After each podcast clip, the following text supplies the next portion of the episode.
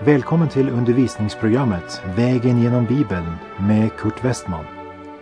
Vi håller nu på med femte Mosebok. Slå gärna upp din bibel och följ med. Programmet är producerat av Norea Radio.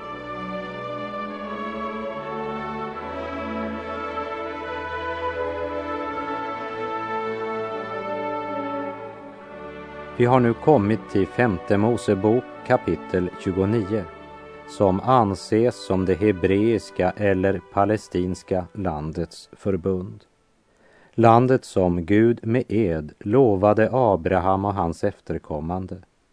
Det landet, det återges med många namn i Bibeln, som till exempel Kanan, men detta endast om landet väster om Jordan. Det kallas för Hebreernas land i Första Mosebok 40 Israels barns land i Josua 11, Israels land i Första Samuelsboken 13 och Herrens land i Jesaja kapitel 14. Det ljuvliga landet i Saltaren 106 och det härliga landet i Daniel 11 och så vidare. Man har också använt namnet Palestina vilket kommer av det hebreiska ordet filisten. Så därför ville det i vårt århundrade vara rättare att säga filisten, om man nu ska använda det. Men vi bör kanske lägga märke till att Bibeln aldrig använder benämningen Palestina. Men att det namnet kommer från utombibliska källor bland annat genom den grekiske historieskrivaren Herodotus som levde cirka 400-500 år före Kristus. Josef, som såldes till Egypten av sina bröder, säger till den överste munskänken när han har gett honom tydningen på sin dröm. Jag är med orätt bortförd från hebreernas land. Och här i femte Mosebok kapitel 29 har vi det hebreiska förbundet, det vill säga det förbund som Herren befallde Mose att sluta med Israels barn vid sidan av det han slutit med dem på Horeb. Av det som står i den översättning som är Bibelsällskapets språkliga revision av 1917 års översättning, som är den jag har använt i det här programmet, så står det i femte Mosebok 29.1. Dessa är förbundets ord, det förbunds som Herren befallde Mose att sluta med Israels barn i Moabs land. Ett annat förbund än det han hade slutit med dem på Horeb. Och det kan ge intryck av att det förra förbundet är förkastat eftersom det här är ett annat förbund. Men i den engelska King James står det Beside the covenant which he made with them in Horeb. Det vill säga vid sidan av det förbund han hade slutit med dem på Horeb. Och i norsk bibel är det översatt i tillägg till den pakt han hade slutit med dem vid Horeb. Vi läser femte Mosebok 29, vers 1. Dessa är förbundets ord, det förbund som Herren befallde Mose att sluta med Israels barn i Moabs land, i tillägg till det förbund han hade slutit med dem på Horeb. Förbundet vid Horeb var de tio bud, alltså det som vi känner som Mose lag. Men det förbund som Herren här sluter gäller landet det är det hebreiska förbundet. För det är ju ganska uppenbart att de inte kunde gå in i landet med Sinai eller Horebpakten som grundlag eftersom de genast hade brutit den pakten genom att göra sig en guldkalv. Så det är under denna pakt, sluten här i Moabs land, som gjorde det möjligt att överhuvudtaget komma in i och få ett betingat uppehåll i landet. Och vi lägger märke till att Gud gör detta förbund med Israels barn just innan de går in i landet. Förbundet vid Horeb var en lagpakt, det var lagen. Förbundet vid Moab var varken helt och hållet lag eller helt och hållet nåd, men en pakt som byggde på Guds handlande. Den byggde på Guds handlande men var också betingad.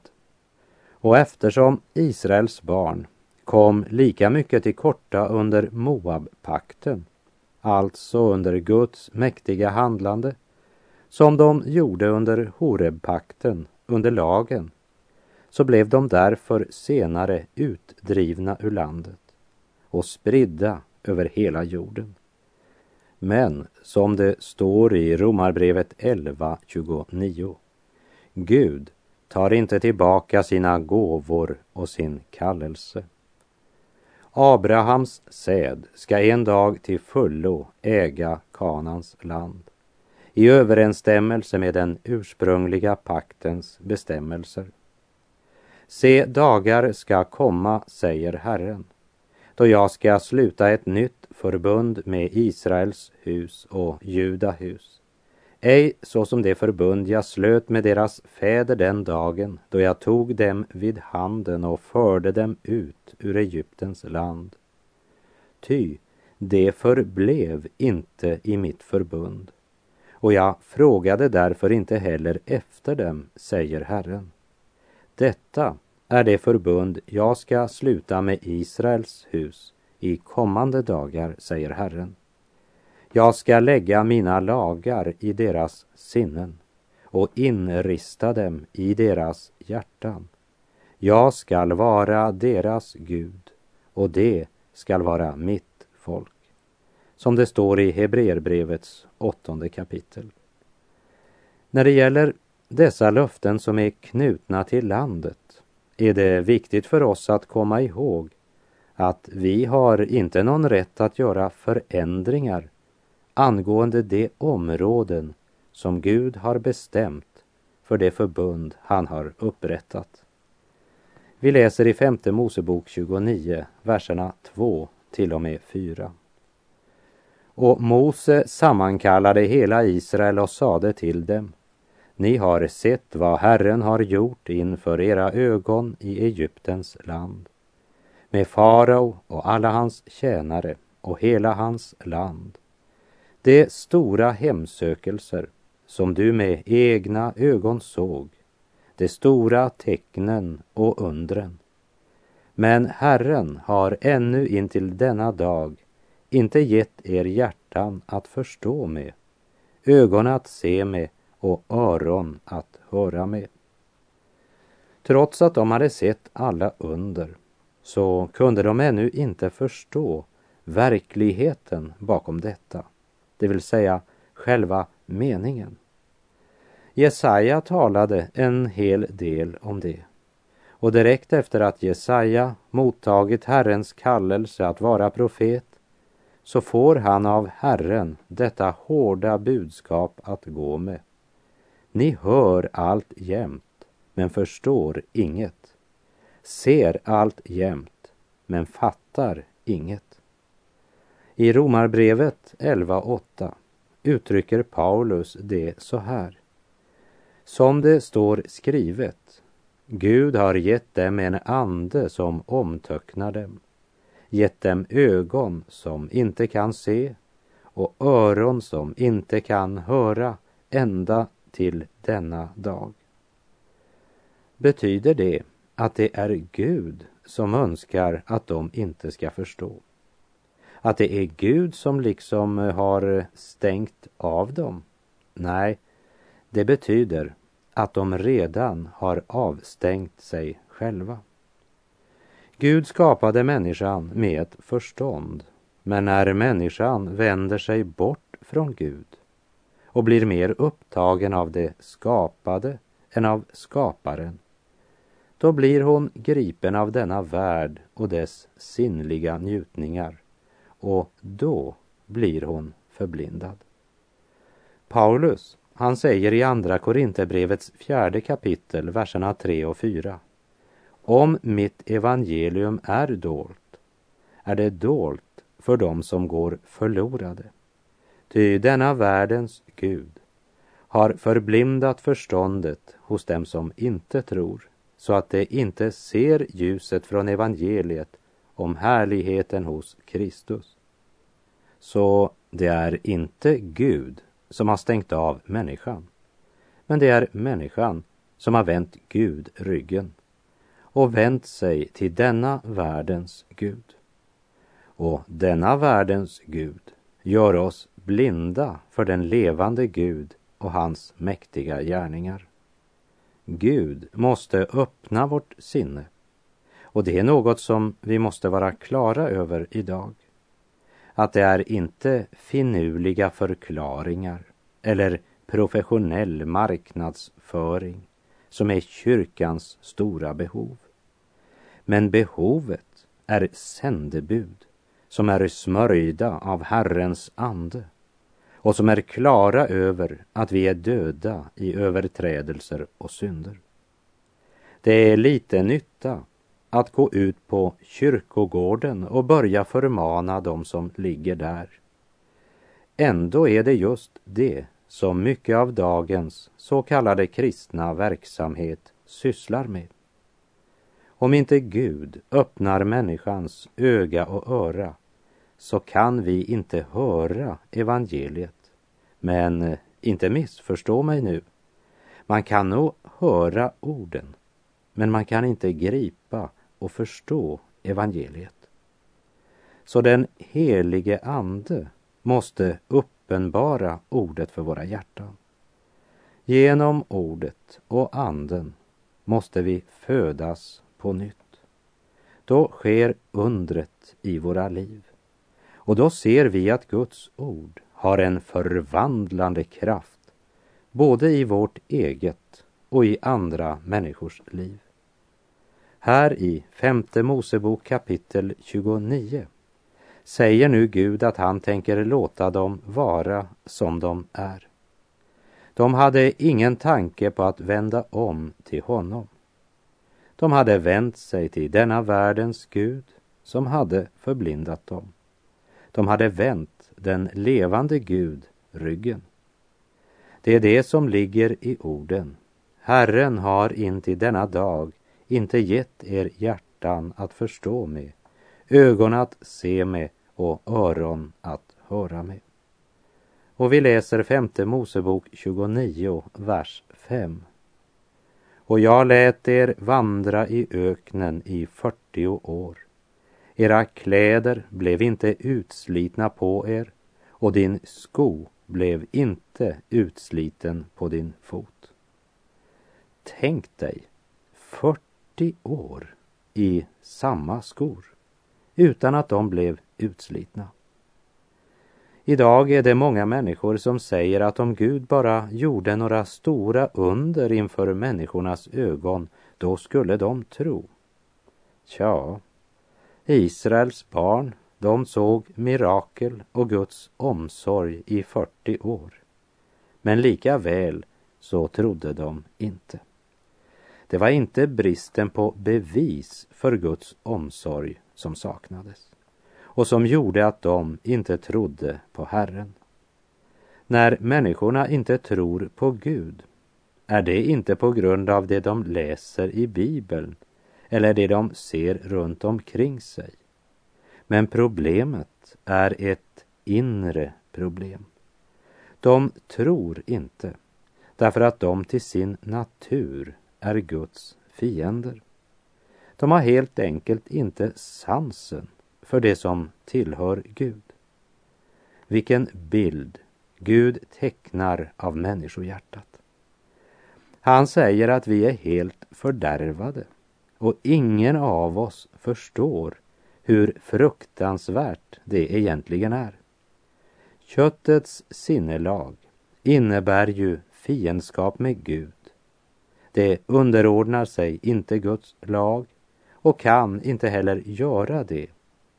Det som är kvar i sin kötsliga natur kan inte behaga Gud, som det står i Romarbrevets åttonde kapitel.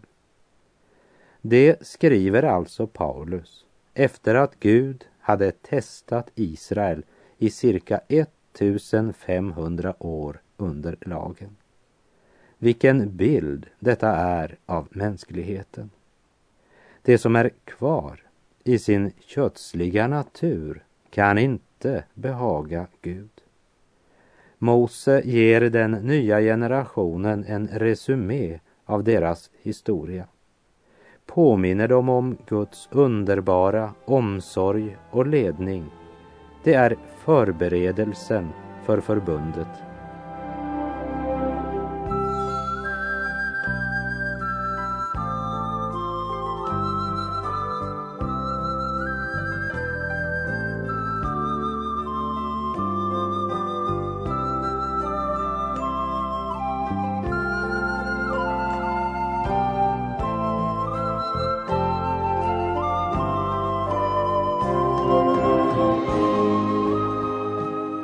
Låt oss komma ihåg att när det gäller det hebreiska förbundet, alltså förbundet som gäller själva landet, jordområdet, det förbundet är förutsättningslöst, utan betingelser. Men Israels rätt att uppehålla sig i landet är däremot betingat. Det är beroende av deras lydnad, som det står i vers 9. Så Håll nu detta förbunds ord och gör efter dem, för att ni må ha framgång i allt vad ni gör. Gud lovade välsignelse över den som hör Guds ord och gör så som ordet säger. Och vi läser vidare verserna 10 till och med 13 i kapitel 29. Ni står idag allesammans inför Herren, er Gud era huvudmän, era stammar, era äldste och era tillsyningsmän, varje man i Israel. Likaså era barn och hustrur. Och främlingen som är hos dig i ditt läger, din vedhuggare såväl som din vattenbärare, för att du må inträda i Herrens, din Guds förbund det edsförbund som Herren din Gud idag vill sluta med dig. Ty han vill idag upphöja dig så att du ska vara hans folk och han din Gud. Som han har sagt dig och som han med ed har lovat dina fäder Abraham, Isak och Jakob. Det är både gripande och intressant att läsa om Guds omsorg och att den gäller inte bara huvudmännen och de äldste, men varje man i Israel, likaså hustrur och barn. Och så preciserar Gud också främlingen som är hos dig i ditt läger. Israel hade själva upplevt i Egypten vad det ville säga att vara främlingar. Och jag tror att denna påminnelse ifrån Gud talade starkt till Israels barn. Och nu ska vi läsa den varning Herren ger genom Mose. Där han talar om vad som blir konsekvensen av att bryta förbundet. För oss som läser det idag verkar det ju som en profetisk förutsägelse eftersom Israel ju bröt förbundet. Verserna 22 till och med 27. Och ett kommande släkte, era barn som uppstår efter er och främlingen som kommer från fjärran land, det skall säga när det ser de plågor och sjukdomar som Herren har skickat över detta land, när det ser hur all jord där är förbränd och förvandlad till svavel och salt, så att den inte kan besås eller framalstra växter, och så att inga örter kan komma upp där, som det blev när Sodom och Gomorra, Adma och Seboim omstörtades, då Herren i sin vrede och harm omstörtade dem. Ja, alla folk ska då säga, varför har Herren gjort så mot detta land? Varför brinner hans vrede så starkt? Och man skall svara, därför att det övergav Herrens, sina fäders Guds förbund, det som han slöt med dem när han förde dem ut ur Egyptens land. Och därför att det gick bort och tjänade andra gudar och tillbad dem. Gudar som de inte kände och som han inte hade gett dem till deras del. Därför upptändes Herrens vrede mot detta land, så att han lät all den förbannelse som är uppskriven i denna bok komma över det. Ja, därför ryckte Herren dem upp ur deras land med vrede och harm och stor förtörnelse och kastade dem bort till ett annat land så som nu har skett. Att eh, Israel skingrades och fördrevs från sitt land och blev kringsplida bland folken är ett vittnesbörd om att Gud talar sant. Det är ett vittnesbörd för Israels barn och för främlingen som kommer från fjärran land. Ja, det är ett vittnesbörd för alla som frågar varför detta sker med Israel. Vem är det alltså som kan få ljus över att Gud talar sant? Jo, den som frågar efter Israel. Den som inför deras landsflykt och lidanden frågar varför sker detta? Och som inför deras återkomst i landet frågar varför sker detta? Och svaret är därför att Gud har sagt det. Och vi lägger märke till att innan Gud avslutar detta förbund så talar Gud om vad som ska hända om de vänder Gud ryggen. Men de trodde inte att det var allvar. Precis som när Gud förkunnar för Lot att Gud ska ödelägga Sodom i Första Mosebok 19. Då Lot går ut för att varna sina mågar så att de kan fly bort från Sodoms liv, så står det att hans mågar menade att han bara skämtade. Så är det också idag. Det allvarliga budskapet, det kan man bara inte tro. Att leva mitt i Sodom, ett syndigt och ytligt liv, och så ha en sorts tro på Gud. Det är så långt som de flesta kan sträcka sig.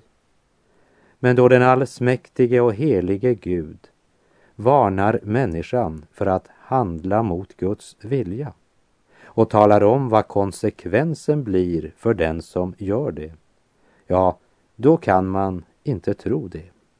Nej, säger man. Det stämmer ju inte med talet om att Gud är kärleken. Nej, detta är gammaldags predikan. Vi lever i en annan tid. Nu skämtar du nog med oss. Ja, man har blivit så förblindad att man inte kan ta Gud allvarligt. Allting vill du ha, allting vill du ta för att tillfredsställa ditt begär. Men när din kalk är tom, bitter blir din dom. Syndens njutning är blott en chimär. När din kalk är tom, bitter blir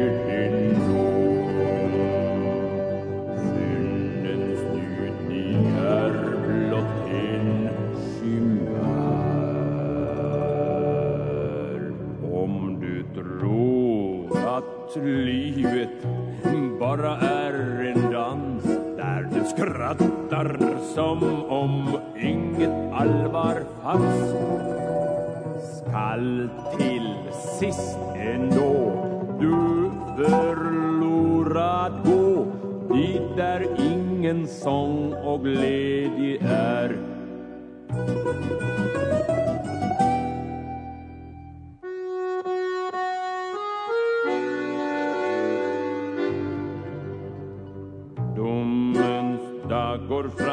Många står med skam inför Herren Gud som allting vet.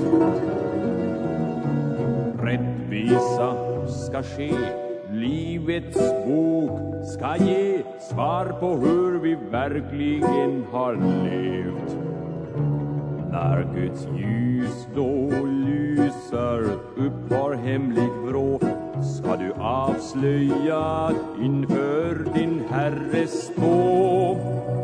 Inga ord finns kvar till ditt livs försvar. Syndens lön blir bitter verklighet. Femte Mosebok 29, vers 29. Vad som ännu är fördolt hör Herren, vår Gud, till. Men vad som är uppenbarat, det gäller för oss och våra barn till evig tid, för att vi ska göra efter alla denna lags ord. Jag har mött ganska många människor som har så stora problem med det de inte kan förstå i Bibeln. Låt mig helt ärligt få säga, det är mycket, mycket som jag inte förstår i Bibeln. Men det är inte det jag inte förstår som är ett problem för mig. Problemet för mig är det jag förstår men som jag ändå inte alltid praktiserar i mitt liv. Därför frågar jag dig inte hur mycket du förstår av det som står i Bibeln. Men jag vill gärna fråga dig, vad gör du med det du förstår? För det som du förstår, det vill säga det som är uppenbart för dig, det gäller dig och dina barn till evig tid. För att du ska handla efter det.